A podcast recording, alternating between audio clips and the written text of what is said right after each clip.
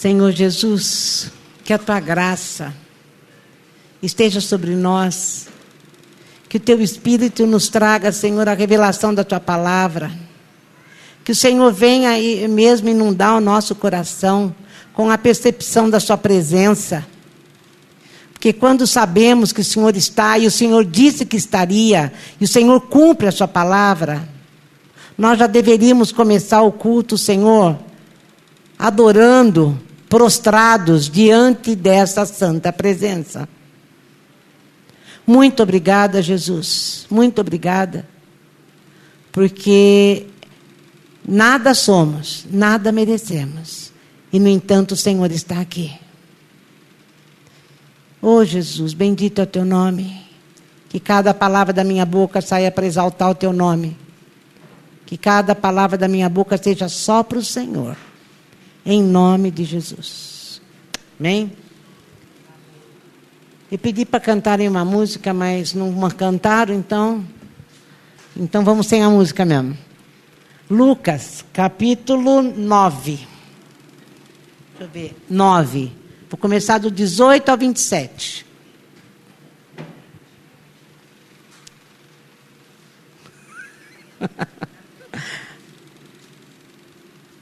e depois eu vou para o 57 a 62. eu quero falar a respeito de discipulado. Aquele que põe a mão no arado não pode voltar atrás. A gente começa a imaginar que arado é uma, uma coisa tão legal, né? Que nada, gente. Arado era uma, é uma máquina muito pesada, por sinal, em que aquele sol a pino, aquele sol queimando, um monte de coisa em volta, o cara que põe a mão no arado, ele olha lá para o alvo e ele não pode olhar nem para trás e nem para os lados, senão ele erra o alvo. E ele está fazendo suco na terra para que a semente seja lançada. É a mesma, e o Jesus mesmo fala que o chamado ao discipulado para nós é isso: é pôr a mão no arado.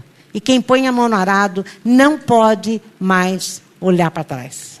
E eu já vou explicar o que, ele quer dizer com isso. Então, Lucas 9, no 18, ele fala assim. Certa vez, Jesus estava orando e seus discípulos estavam por perto. Ele perguntou: O que o povo anda dizendo a meu respeito? Eles responderam: João, o Batista. Outros dizem que és Elias. Outros ainda dizem que é um dos profetas do tempo antigo que reapareceu. E ele insistiu: E vocês, o que dizem de mim? Quem sou eu? Pedro respondeu: O Messias de Deus. A partir dessa declaração, Jesus chamou aqueles que queriam segui-lo. A partir dessa declaração de Pedro. E aqui continua. Jesus pediu segredo a respeito disso. Eles não deveriam repetir para ninguém a declaração de Pedro. E acrescentou. Daí ele começa o discurso dele. O filho do homem terá que passar por sofrimento ele será julgado e condenado pelos líderes judaicos, líderes religiosos e principais sacerdotes. Ele será morto, mas ressuscitará no terceiro dia. Falou também do que os aguardava, aqueles que estavam seguindo ele. Quem quiser seguir-me, tem de aceitar minha liderança. Eu peguei essa tradução só por causa disso aqui. Quem está na garupa não pega na rédea. Eu estou no comando. Não fujam do sofrimento, abracem-no. Sigam-me e mostrarei a vocês como agir. Autoajuda não é ajuda de jeito nenhum.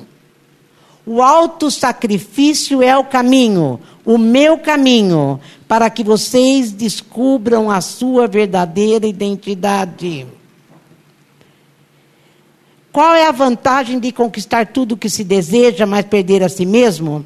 Se algum de vocês tiver vergonha de mim e do caminho pela qual os conduzo, o filho do homem irá vergonhar-se de vocês e, e quando voltarem em sua glória com o Pai e os seus santos anjos, entendam que não é pouca coisa. Algum de vocês aqui verão tudo isso acontecer. Verão o reino de Deus com os próprios olhos. Gente, Jesus não exige dos outros o que ele mesmo não pratica e suporta. Ele está falando: o meu caminho é o alto sacrifício, esse é o meu arado. Esse é o meu caminho de sofrimento e também deve ser de vocês. Quando ele começa esse discurso, muitos abandonam.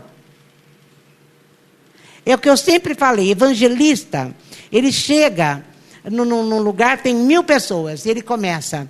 Porque Jesus faz isso, Jesus faz aquilo. Eu sempre falei isso. É, parece um Papai Noel que vai chegar e vai resolver a tua história, vai te presentear aquilo que você deseja, vai te dar o carro que você quer, a casa que deseja.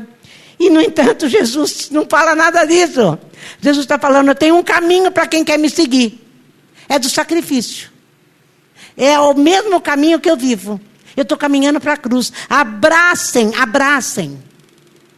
Abracem o sofrimento, ele está falando. E a outra continuação está no 57 ao 62, de Lucas mesmo. E ele fala que ele, um texto antes ele está falando: eu tenho que ir para Jerusalém.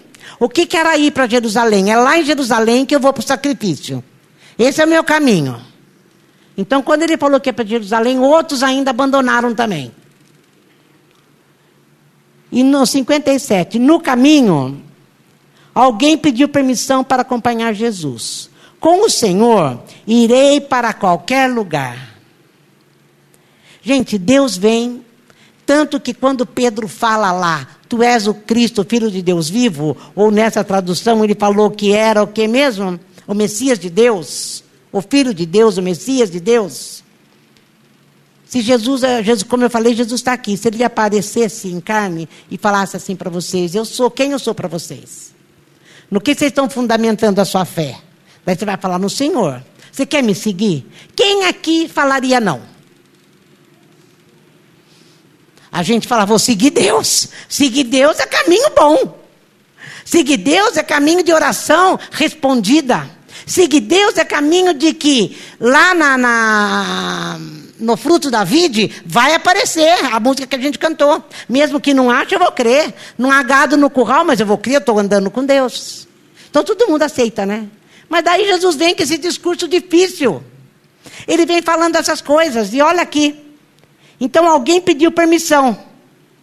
Jesus foi incisivo. Gente, Jesus, a maior parte das palavras de Jesus foi muito dura. A palavra de Jesus era a palavra consoladora, redentora, mas a maioria era dura. Ele não, não quer que ninguém se engane, que ninguém fique enganado. Jesus foi incisivo. Você está mesmo pronto para me seguir? Gente, eu não estou lendo essa palavra à toa, tá? Eu não estou lendo à toa. Eu sei do que Deus está falando. Saiba que não costumamos ficar em boas hospedagens, ele está falando. Saiba que a gente, eu mesmo, eu não, não tenho conforto e segurança em nada. Eu não tenho nem onde pôr a cabeça. E Jesus disse ao outro homem: siga-me. Na outra tradução está falando: pega a sua cruz e me siga. 59. Ele respondeu: tudo bem, só que preciso de alguns dias. Tenho de acertar a questão de sepultamento do meu pai. Já começou desculpas. Jesus afirmou: as coisas mais importantes primeiro. A prioridade é a vida, não a morte. A vida é urgente. Anuncie o reino de Deus. Vocês acham que não era para enterrar o pai? Lógico que era. Mas pelo visto aqui não era, não era morto fresco, tá? Mas lógico que era para curtir o luto do pai. Mas é, Jesus estava sondando o coração. Jesus estava querendo que a pessoa mesmo, a continuação do, do culto que o Fábio fez domingo passado. Olha bem para dentro de você. Olha as desculpas que a gente dá. Hoje eu não posso. Hoje eu não posso, Jesus, porque eu tenho que fazer isso, ou que eu tenho que fazer aquilo. É isso que ele está mostrando para nós, tá? Não é que não pode. Outro declarou: Estou pronto para seguir o Senhor, mestre, mas antes preciso acertar algumas coisas lá em casa.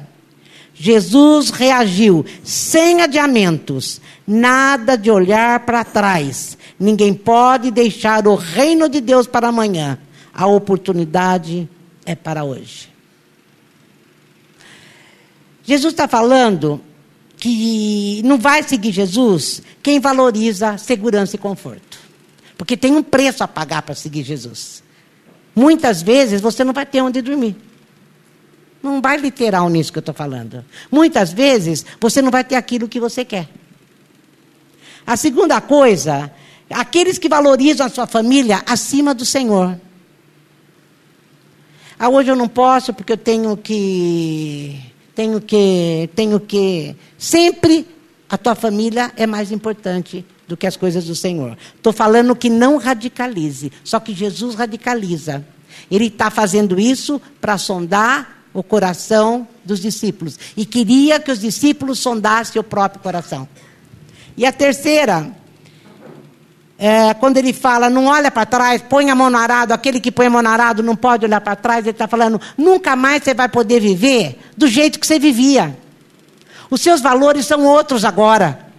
Você uh, tem um, um, nesse mesmo contexto, porque até o capítulo 18, ele está falando sempre a mesma coisa.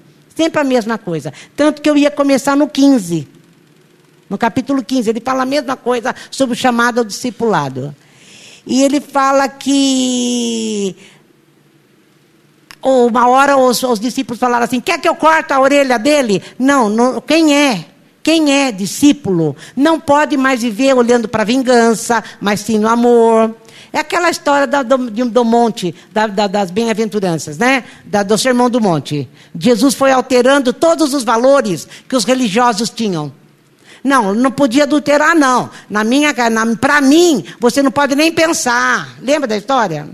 Para mim, se alguém te pedir uma capa, você vai dar duas. Dá a sua capa, não empresta, dá a tua capa. Se alguém pedir para andar uma milha, anda duas. É disso que ele está falando. No meu reino, quem é meu discípulo, lembra do outro texto? Eu vou, eu vou guiando, você vai na garupa? E quem está na garupa não pode pegar rédea? Vai ter que ser do meu jeito. Um jeito agora da nova criatura. Não podemos mais agir e reagir do jeito que a gente era. A gente tem que agir e reagir de acordo com a nova identidade. E Jesus está falando naquele versículo 25 ou 26 lá: o alto sacrifício é o caminho, o meu caminho para que vocês descubram a sua verdadeira identidade. É no alto sacrifício que a gente descobre quem é. Nós estávamos falando isso lá atrás. Quando você quer saber o que a pessoa tem dentro dela, contraria a pessoa. Você vai saber o que ela tem lá dentro. Fala não para ela. Fala não, não é mais do seu jeito, agora é do meu jeito. Ela vai começar a mostrar coisas de dentro dela. Você fala, mas aonde que estava tudo isso? Aonde que estava tudo isso? A gente nem reconhece a mesma pessoa. É disso que Jesus está falando. A nova identidade é o auto sacrifício mesmo, é não para minha carne, é não para o meu Jesus. Eu quero pegar minha cruz, uh, eu quero pôr a mão na arada, eu não quero mais olhar para trás do jeito que eu era. Agora eu quero viver de acordo com o que o Senhor está me falando. É, eu não quero mais procurar segurança em mim, nos meus braços. Agora é o Senhor. É o Senhor. É isso que é chamado para discipulado. Que nem ele fala aqui, ó. Uh, o Spurgeon que fala que Jesus, ele não aceita soldados de verão ou discípulos turistas. Ah, hoje eu quero, amanhã eu não quero. Não, hoje eu te sigo, mas olha, esse caminho de sacrifício está difícil, vou deixar para depois. Não, Jesus não aceita. Ou você é, ou você não é. Tem, e é aquilo que eu falei. E tanto que ele sabia que ele fala, não é mais agora do seu jeito. Vai ser do meu jeito. Você vai bater o pezinho quando você está contrariado? Continua batendo, mas eu vou embora. Ele fala então que há um preço de discipulado. E o preço do discipulado é a total rendição a Cristo. Qual é o preço? Eu vou me render totalmente a Jesus Cristo. É sempre ele que está na rédea e eu só estou de garupa. Eu só estou de garupa, que é aquilo que nós lemos. É ele que dá a direção, é ele que dá tudo. É muito maior do que qualquer afeição familiar, maior do que nosso de seguir nosso próprio caminho, ou maior do que qualquer coisa que eu possa achar satisfação. Jesus é sempre maior. Daí eu até escrevi aqui: quais nossas desculpas para não seguir a radicalidade de Jesus? Eu queria que você pensasse um pouco, porque Jesus é radical. Você não pode mais amar teu pai e minha mãe do que a mim. Todo mundo concorda com isso? Hã? Hã? Sim? Tem certeza, né? Tá bom. Irmão não hará de agir e reagir de acordo, então, com a nova identidade. Jesus está lidando com motivações. E como eu falei, quem não segue sempre vai ter desculpa. Agora eu vou ler o que o Spurgeon falou. Eu escrevi, copiei de, uma, de um livro de Spurgeon. Spurgeon fala que a verdadeira fé é algo para sempre. Então é aquilo, ele não aceita turistas. Ele não aceita aquele que hoje concorda, amanhã não concorda. Essa, essa para quem então tem a verdadeira fé, dura para sempre. Agora, a falsa religião vai e vem. É só de acordo com o que convém. Hoje me convém, eu quero, amanhã não me convém, eu não quero. A verdadeira regeneração nunca se repete e representa o começo de uma vida que não tem fim. Hoje eu e a Nara falávamos sobre isso. Às vezes a gente fala, não, você tem que regenerar todo dia. Não. A regeneração é uma vez só. A decisão de não seguir tua carne tem que ser diária. A decisão do alto sacrifício tem que ser diária. Por amor a Jesus, porque eu sou discípulo, porque eu sou isso, eu não vou fazer. Mas a regeneração é uma vez por todas. Mas tudo o que dura, ele está falando então que o discipulado dura sempre, né? Mas tudo que dura é muito caro, ele escreveu. Ele deu um exemplo: vitral colorido por um preço muito baixo. Sabe aqueles vitrais maravilhosos que a gente vê nas capelas, nas janelas? Quando o preço é muito baixo, desconfia. Porque o sol remove a sua beleza. Vocês já viram isso? Um vitral que desbota quando o sol bate? Ele fala que o falso discípulo é igualzinho. Se você quer algo para sempre, irá lhe custar muito caro. A fé que é barata, que não exige altos custos, quando exigida, falha, quebra, como a lâmina de uma espada mal forjada, ela vai falhar no dia da batalha.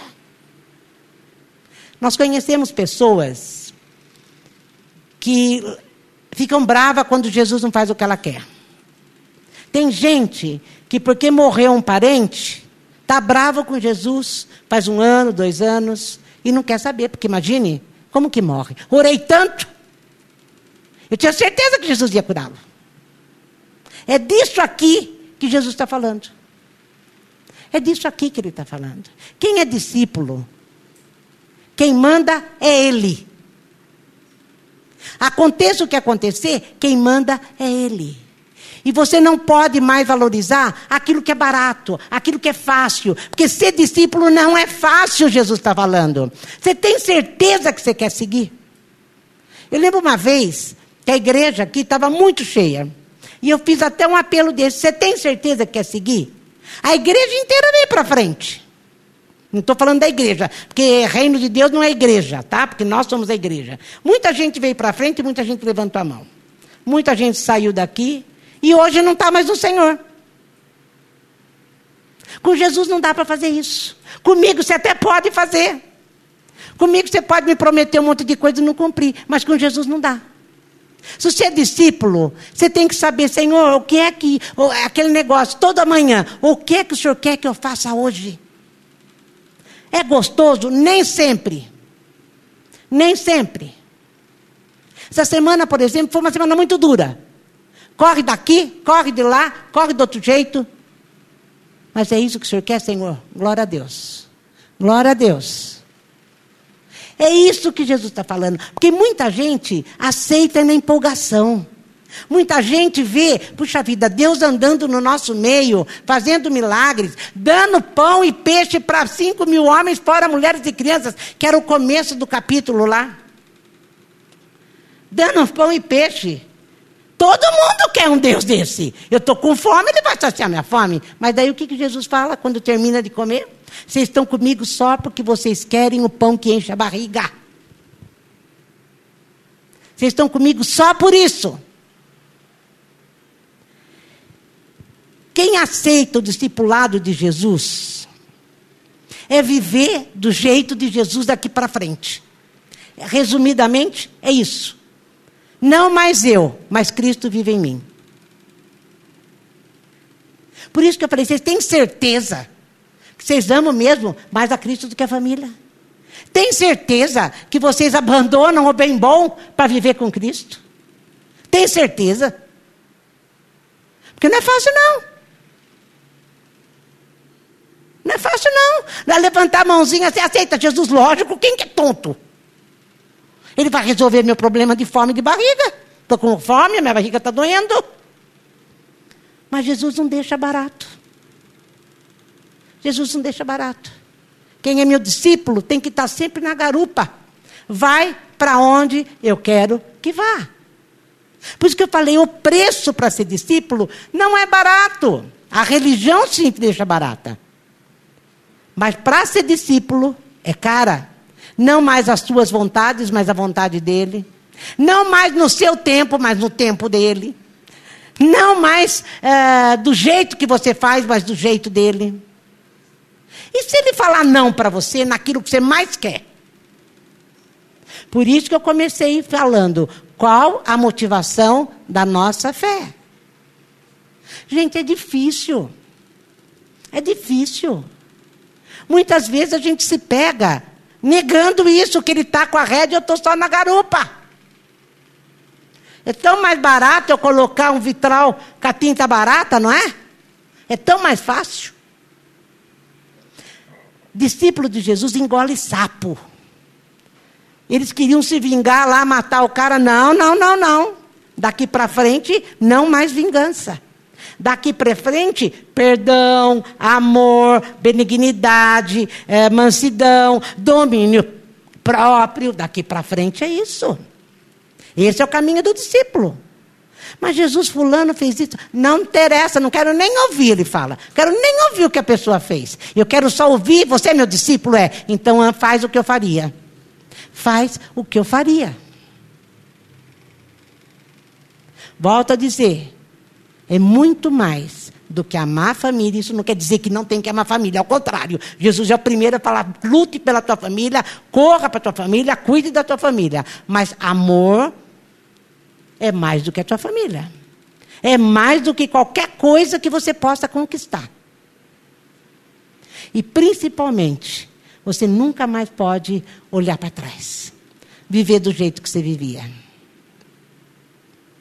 Nunca mais do jeito que você vivia. Você pode ser seguidor de Jesus de longe. O Kleber fala que é plateia, né? Seguidor de longe. Mas quem é seguidor de perto, é discípulo, está comprometido para sempre. É que nem casamento. Casamento é para sempre. Se você comprou o marido errado ou a mulher errada, problema teu. Mas é para sempre. é? Então agora, já comprou, meu filho, não tem mais jeito. Problema seu. Agora você vai orar, cuidar para até Deus transformar. É isso que tem que fazer. Ora direitinho e Deus vai transformando.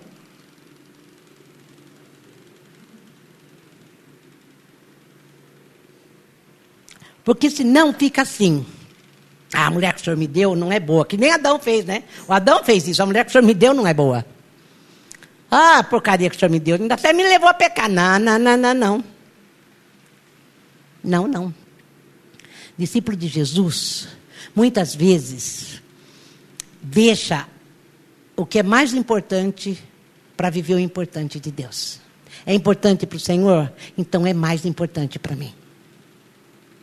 Por isso que eu perguntei duas, três, quatro e pergunto de novo. Tem certeza? Tem certeza que você é discípulo? Na empolgação, todo mundo levanta a mão. Vou seguir Deus, é Deus. Jesus é Deus. Gente, Ele está aqui. Ele está aqui. Ele fala: não é mais do seu jeito, é do meu jeito. É caro, é cara. É caro o preço. É caro o preço. Volto a dizer. Como é que você sabe quando a pessoa não é? contraria a pessoa. Fala da pessoa aquilo que ela não quer ouvir. Você vai ver o que sai de dentro dela, cobre lagarto.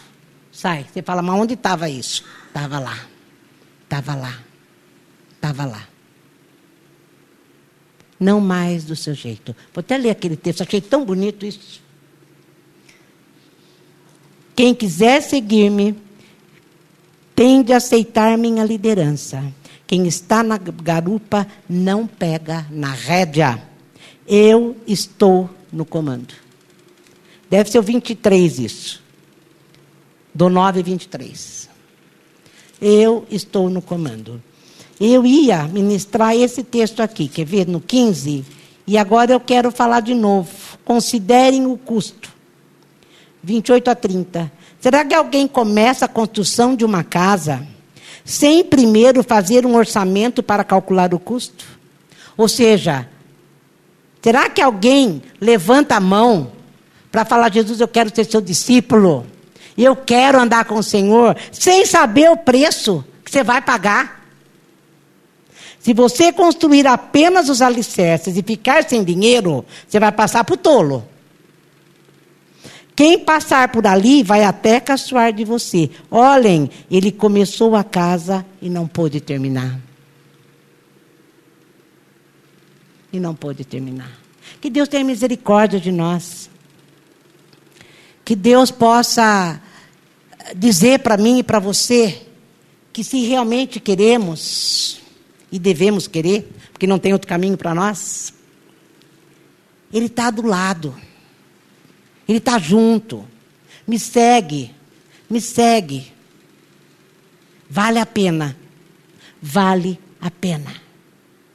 O preço que ele pagou, quando ele começa a falar do sacrifício, do caminho para Jerusalém, que significava a cruz, assustou muita gente.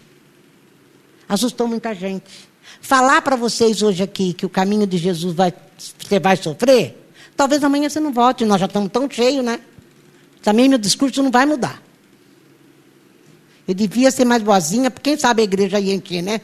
Mas não tem outra conversa. O próprio Jesus. Como é que eu posso falar outra coisa que Jesus não falou? Fala para mim. Não dá. Não dá. Não dá. Não dá. Que Deus nos ajude. Que o Espírito Santo possa trabalhar em nós e dizer: olha, segue, segue. E também tem uma coisa, né? Aquele que ele chamou, realmente, por isso que muitos são chamados, poucos são escolhidos. Aquele que ele chamou e respondeu, que aí envolveu a minha vontade, e respondeu, não tem mais jeito de voltar atrás. Nós fomos escolhidos antes da fundação do mundo. Nós somos atraídos a esse Cristo antes da fundação do mundo. É como se nós tivéssemos uma memória genética, o Calvino deve, devia pensar nisso. Como se a gente tivesse uma memória genética, e a hora que a gente vê a Cristo através da palavra, a gente começa a reconhecer, dentro de nós, é como se, nossa, é para lá que eu nunca devia ter saído. É para lá que eu nunca devia ter saído e agora eu quero voltar. É onde eu tenho que estar. Não tem outro lugar para eu estar. Deve funcionar mais ou menos assim. Deve funcionar. Não sei, não estou afirmando nada disso. Só estou falando que deve. Deu para entender? Alguma coisa dentro de nós reconhece esse Cristo quando a gente se depara com Ele. E daí, quando você depara, você vai ter prazer em sentar na garupa e falar: pode ir que eu vou junto. O Senhor me dá segurança. O Senhor me dá segurança. O Senhor me dá o conforto que eu preciso.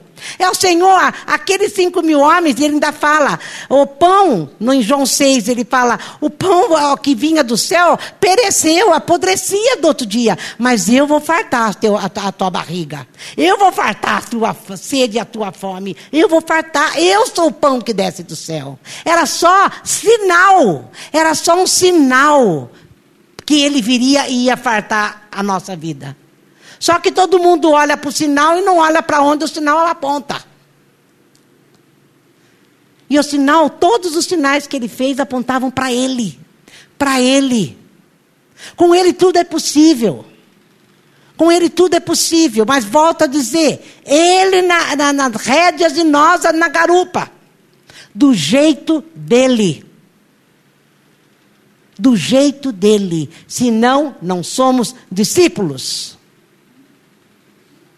O chamado do discipulado é o chamado que Cristo tem para nós. Esse é o chamado. Quer me seguir? Me segue. Porque quem segue é discípulo.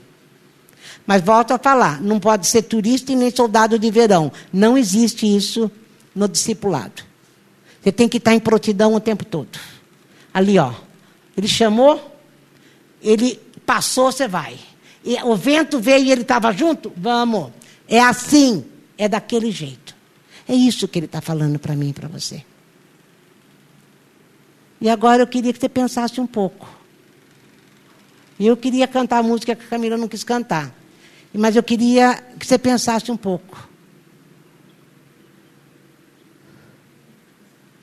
Outro dia falaram, não sei quem falou, que ficou bravo porque alguém expôs, porque não quis cantar a música. Eu falei, nossa, mas eu na minha filha ela não canta, eu falo, não canto a música que eu queria.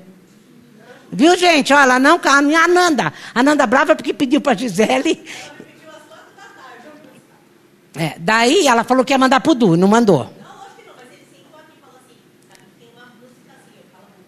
Pois é, Du. Pois é, Du. Pois é. É. E a, foi a Nanda, a Nanda brava porque a Gisele, ela pediu para a Gisele, a filha dela, eh, cantar uma música, ela não cantou. Falei, não, e ela falou, e a Gisele ficou brava porque ela expôs a, a Gisele diante do povo. Porque falou, pô, Gisele, você não cantou uma música? Eu falei, ô Gisele, eu falo, tá, a internet inteira vê. A Camila, gente, a Camila, minha filha, a mulher do pastor Fábio, não cantou a música que eu mandei, tá? Não cantou. Qual é o problema? Não é qual é o problema. Deu para entender isso, gente? Quem é discípulo é assim. É assim. Quem tem posto a mão no arado não pode olhar para trás. Olha, marca o ponto e vai. Você nem pode olhar para trás para ver se o suco está certo. Porque um minutinho que se olhar, o arado muda a rota. Para quem mexe com terra é assim, não é? É o tempo todo, faz uma linha e segue a linha. E vai. Sem olhar para trás. Ah, mas eu vivia daquele jeito. Mas agora você não vive mais. Ah, mas eu podia ser assim, agora não pode mais. Agora é do meu jeito. Você pode até ser plateia, você pode vir aqui, Jesus fala, eu vou alimentar você, eu vou multiplicar o pão e o peixe, eu vou te dar, você vai comer até se fartar, que foi assim com a multidão mas coisas íntimas só com os meus discípulos. E, a, e o que eu quero que vocês pensem é isso. Qual a motivação da sua fé? Se tudo na tua vida caísse agora por terra, você continuaria amando Jesus? Você continuaria dizendo, Senhor, tu és aquilo que eu quero chegar, onde eu quero chegar? O Senhor é. Eu quero que você pense sobre isso. Não minta para Jesus, porque Ele sabe o que está dentro de você. Não minta para Ele. Mas responde isso. Responde isso. Você quer me seguir? Senta na garupa, eu te levo. Não vou te levar para um caminho para você ver florestas e bichinho. Vou te levar para um caminho de floresta, de densas trevas, aonde você vai me ajudar a pôr a luz. Onde você vai me ajudar a organizar. Tanto que logo em seguida ele envia os 70 para a grande comissão.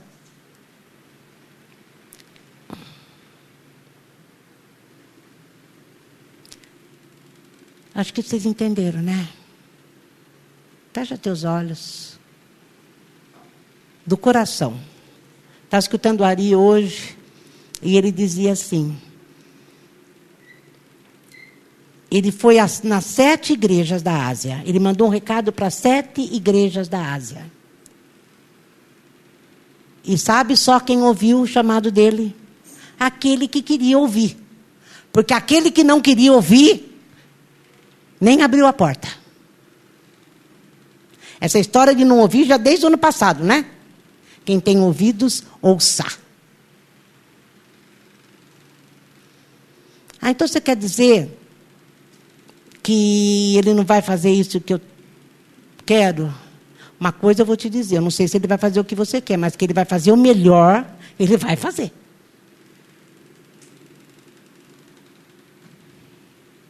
Além de te dar uma espada que vai ser forjada no dia da batalha e não vai falhar.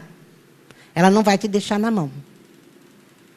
Como o Spurgeon falou, o falso, a, a, a facilidade faz você ter uma espada em que na hora da luta ela vai falhar com você. Você não vai conseguir lutar. Mas a verdadeira fé, ela enche você de força, de graça e da condição de você fazer aquilo que é necessário fazer. Amém? Vamos levantar.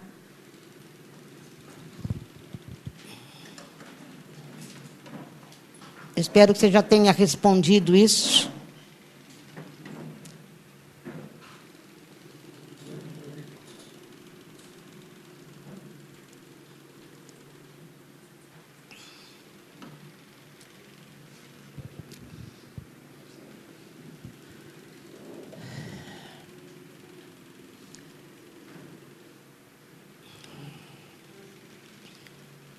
Senhor Jesus, Espírito Santo, mais do que eu, o Senhor sabe o nome de cada um que está aqui nessa noite. Mais do que eu, o Senhor conhece o coração de cada um. E quando o Senhor manda uma palavra dessa, e é o Senhor que mandou, é aquilo que eu falei várias vezes e talvez não tenham percebido. O Senhor estava sondando o coração de cada um, para que eles se vissem. Porque o Senhor bem sabia o que estava no coração de cada um. Que aqui nessa noite, cada um que está aqui, o Senhor possa, com o teu espírito, trazer à luz aquilo que a gente faz tanta força para esconder. Aquilo que a gente não quer que ninguém veja. Aquilo que me leva a não a baratear o alto preço que o Senhor pagou para que eu vivesse de outro jeito, para que eu, se qualquer jeito, não vivesse dentro de mim.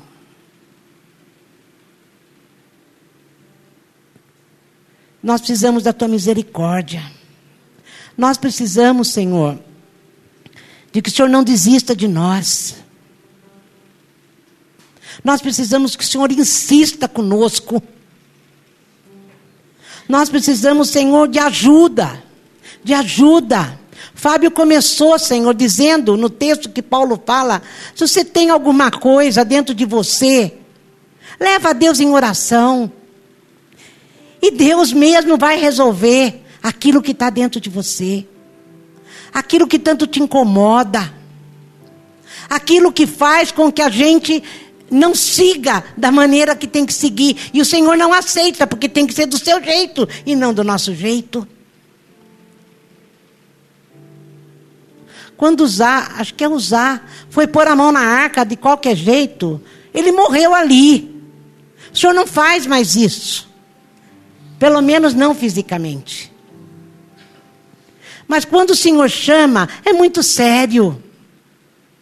É um chamado muito maravilhoso, amoroso, divino, como dizia Carolina, enche o nosso coração, queima o nosso coração. E não dá para recusar, porque a nossa memória genética nos lembra. Eu já vi, eu já conheci. É para isso que eu fui chamado, é para isso que eu existo. Por isso eu vim à vida, por isso eu vim à vida, por isso eu vim à vida. É para isso que eu vivo. É para isso que eu existo. Eu acho que é mais ou menos assim, Senhor. E junto com isso, com essa certeza, há uma alegria que vem dentro de nós. Como como um Deus tão grande, um Deus tão maravilhoso, pensa, eh, me, me, elabora, pensa em mim antes da fundação do mundo e me chama à existência para eu viver a verdade dele, a vida dele. Mas como? Como? Que coisa linda e tremenda. Senhor, e, vem, e me vem na mente um texto de Isaías, que ele fala.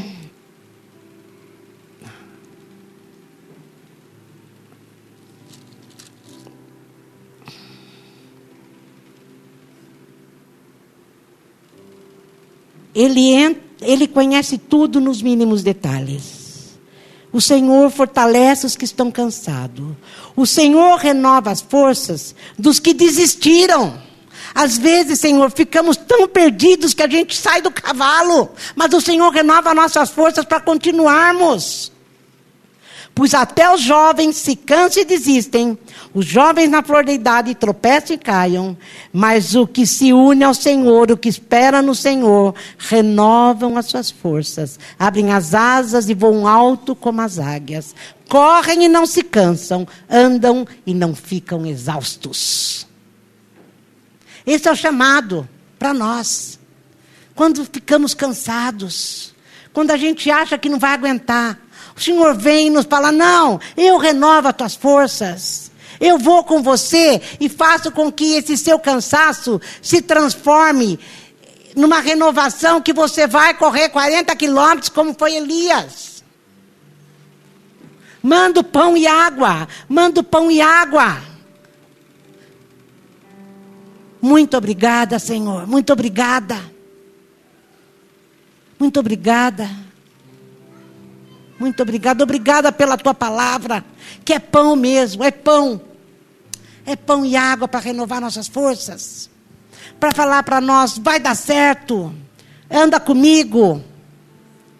Aqueles que se unem ao Senhor, aqueles que sobem no cavalo, renovarão as suas forças e voarão com asas como águia. A águia, Senhor, não sofre com o vento, porque ela está acima do vento.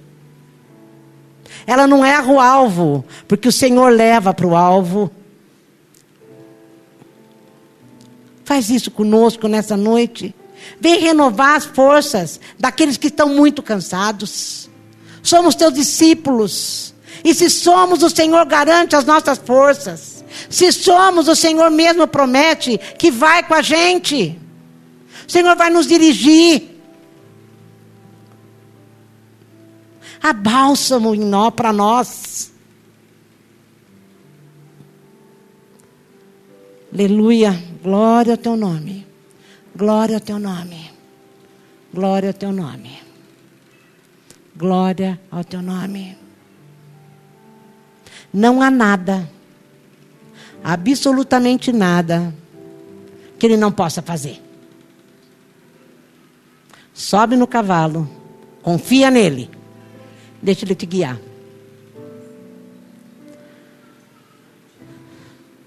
Você é discípulo. Você deixa de guiar. Amém? Glória a Deus.